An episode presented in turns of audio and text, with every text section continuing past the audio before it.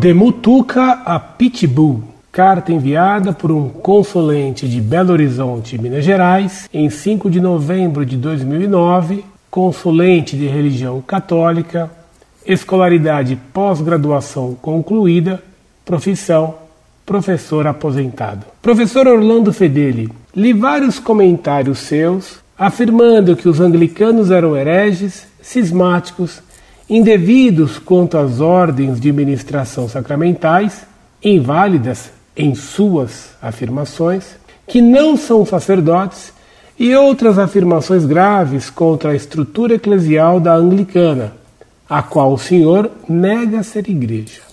Agora, o Santo Padre abre as portas da Igreja Católica para os clérigos anglicanos se tornarem sacerdotes católicos, mesmo sendo eles casados, e outras admissibilidades publicadas pela Santa Sé. Ora, conclui-se, pois, que suas sentenças são contrariadas pelo Santo Padre, contestadas, diria, ainda que o Santo Padre sequer o conheça nem conheça seus iracundos surtos de proposto das ideias pontifícias. Há de convir o ex-discípulo de fidelidade pitibuniana do professor Plínio, acólito e ou concelebrante das liturgias tefepistas, locupretado pelas benécias do professor Plínio, membro do grupúsculo da TFP, adorador do retrato de Dona Lucília e irremediável invejoso da organização nobiliárquica pontifícia dos Arautos do Evangelho, Canção Nova e do sucesso sacerdotal do Padre Zezinho, Marcelo Rossi, Fábio de Melo e outros. Este sim, igreja genuína, porquanto popular como a quis Jesus, que o Papa o desmentiu clamorosamente. Sua voz prevalece sobre a do Santo Padre? Responda-me e aos outros que o Senhor vem enganando com seus falsos moralismo e ortodoxias. Quem mente, o Senhor, doutor da igreja decadente, ou Santo Padre? Cala-te, professor Fedeli. A igreja em que o Senhor crê morreu. Mas, por consentânea dignidade devida à dignidade e ao direito de expressão das pessoas, digne-se em responder às minhas exposições Seja modesto em sua facúndia e sóbrio em seus costumeiros ataques aos seus contestadores. Responda-nos. Viva Cristo, Senhor, viva Maria, bem-aventurada.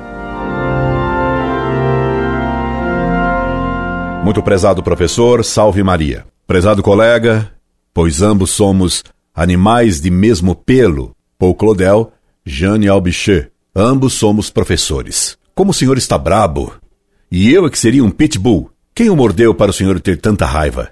Se o imitasse, diria que o senhor parece tão brabo como um bulldog. Como? Note bem. Como o ódio cegou tanto a ponto de me lançar tantas inverdades e de me fazer acusações tão absurdas? Lembre-se, professor, que somos pó e ao pó retornaremos. Tanto mais o senhor que é terra.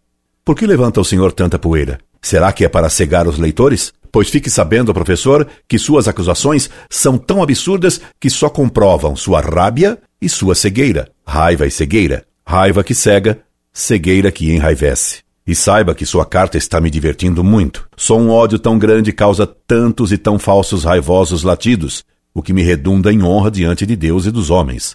O senhor me pergunta se a verdade é minha ou do Papa. Claro que o Papa é, na terra, mas não para qualquer terra, fonte de verdade.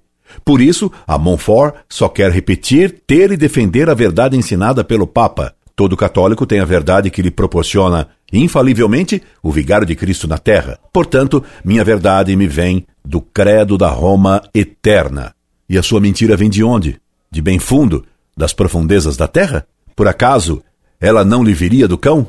Vejamos o seu primeiro ataque que me chegou com um grande alarido. O senhor me lança Copio sua frase para não dizer que a inventei. Li vários comentários seus afirmando que os anglicanos eram hereges, cismáticos, indevidos quanto às ordens de ministração sacramentais, inválidas em suas afirmações, que não são sacerdotes, e outras afirmações graves contra a estrutura eclesial da anglicana, a qual o Senhor nega ser igreja. Quem declarou os anglicanos hereges por negarem que o Papa é o pastor supremo posto por Cristo na igreja foi a Santa Sé, não fui eu. Isso foi no século XVI, Eu só nasci em 1933. A igreja excomungou os anglicanos como hereges e cismáticos porque eles negaram que o Papa é o supremo pastor da Igreja de Cristo e por se negarem a obedecê-lo como tal. Os anglicanos, desde Henrique VIII e sua filha Isabel, bastarda e adulterina, fizeram do rei da Inglaterra o seu Papa. Também não fui eu quem declarou que as ordenações sacerdotais anglicanas e sagração de seus bispos foram inválidas e que por isso nenhum deles é padre ou bispo, de jeito maneira. E por isso mesmo o anglicanismo não é uma igreja. Eles não têm sucessão apostólica. E de novo, quem declarou isso não fui eu. Quem declarou isso foi Leão XIII. E eu nasci bem depois. Se quiser, lhe mando cópia reconhecida de minha certidão de nascimento. Não fui eu que disse que os pseudos sacerdotes e bispos anglicanos não são nem bispos nem padres. Palavra que não fui eu que fiz esse decreto. Aliás, eu nada decreto e jamais decretei coisa nenhuma. Só repeti o que decidiu a Santa Sé. Cheguei atrasado nessa declaração, pois só nasci em 1933, garanto, e o convido para meu próximo aniversário. Prometo lhe oferecer uma zupa inglesa. Ou o senhor prefere um osso? Quem me considera pitbull pode bem preferir osso a uma zupa inglesa. É tradição de bulldog. Eu prefiro a zupa. Uma delícia. Pois a zupa, apesar de inglesa, não é anglicana. E tantos anglicanos não têm nem sacerdotes e nem bispos que todos os que agora, graças a Deus, retornarem à Igreja Católica terão que ser ordenados e sagrados, estudando-se caso por caso. E mais uma vez, não fui eu quem decidiu isso, foi Bento XVI. Garanto. Palavra. O senhor ofensivamente diria que é latido de pitbull. E para falar comigo, o senhor me grita com letras garrafais. Sua voz prevalece sobre a do Santo Padre? Prevalece não e nunca, só repete. E o senhor recorda que fui da TFP, pois me diz: há de convir o ex-discípulo de fidelidade pitbulniana do professor Plínio, acólito e ou concelebrante das liturgias tefepistas, locupretado pelas benesses do professor Plínio, membro do Grupusculi da TFP, adorador do retrato de Dona Lucila e irremediável invejoso da organização e nobiliarquia pontifícia dos Arautos do Evangelho, Canção Nova, e do sucesso sacerdotal de Padre Zezinho, Marcelo Rossi, Fábio de Melo. Quantas mentiras em sete linhas! Nunca fui acólito das liturgias tefepistas. Tudo o que o senhor sabe sobre a TFP foi o que eu denunciei, o que me valeu ser chamado pelos sectários de Dr. Plínio de Mutuca, um mosquito de mordida dolorosa. O senhor agora me promoveu de Mutuca a Pitbull, cuja mordida dói ainda mais. Quem o mordeu, professor? E o senhor me calunia dizendo-me locupretado pelas benesses do professor Plínio. Meu caro professor, nunca recebi benesses de ninguém a não ser a de ser apodado de Mutuca ou de Pitbull. Nunca adorei o retrato de Dona Lucília. Denunciei o culto que os tefepistas prestavam a ela, como denuncio o culto que os arautos prestam a ela, a doutor Plínio e a Esconamilho, o atual Monsenhor João Clá, que nunca estudou nem filosofia e nem teologia, nem nunca fez um seminário, nem completou qualquer curso superior. O currículo universitário dele é bem curioso e vazio. O senhor conhece a nova ladainha que os arautos da Sempre Viva rezam para o atual Monsenhor Esconamilho? Agora, agora mesmo, Recebi a ladainha que os arautos recitam para o Monsenhor João Clá. É divertida para valer. Quer conhecê-la? É um tanto exótica e totalmente absurda. Quer conhecê-la? Não, não lhe conto. O senhor vai ter que lê-la no site Monfort em breve, porque se percebe que o senhor é leitor assíduo do site Monfort. E o senhor me difama dizendo-me invejoso da nobiliarquia dos arautos.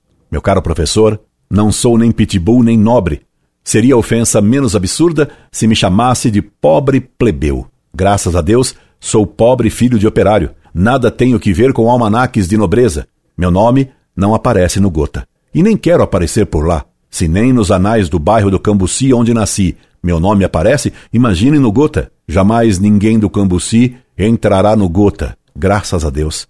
E dizer que invejo padres Marcelo Rossi, Zezinhos, Joãozinhos e Fábios de Melo isso é demais. Invejar o padre Fábio de Melo, eu que sou careca.